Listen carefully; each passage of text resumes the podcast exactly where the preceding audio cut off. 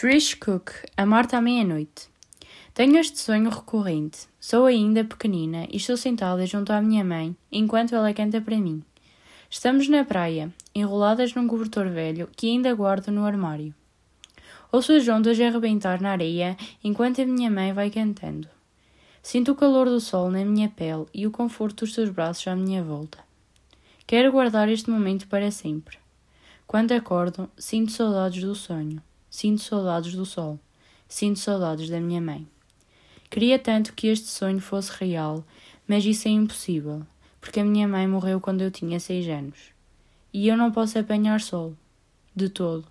Sofro de uma doença genética chamada xerodoma pigmentoso, também conhecida como XP, que basicamente significa que uma sensibilidade aguda à luz do sol for atingida pelo mais pequeno raio solar, posso ficar com cancro de pele e o meu corpo não consegue combater os estragos feitos pelo sol, e o meu cérebro começa a falhar.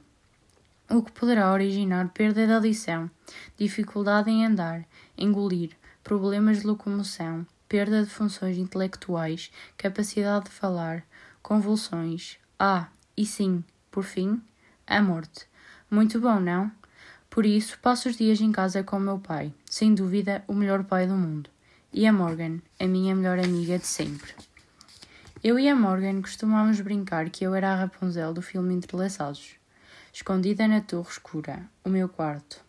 Vimos esse filme umas cem vezes quando estreou nos cinemas. Depois de anos encarcerada na torre, a Rapunzel foge atrás do seu príncipe encantado. Agora, que sou mais velha, revejo-me mesmo nela. Acho que outra coisa que tenho em comum com a Rapunzel é o facto de continuar a ter fé e a lutar que apareça o meu príncipe encantado e eu tenha o meu final. E viveram felizes para sempre. O meu poderá não durar tanto como o da maioria das pessoas, mas não tem de ser menos espetacular por isso.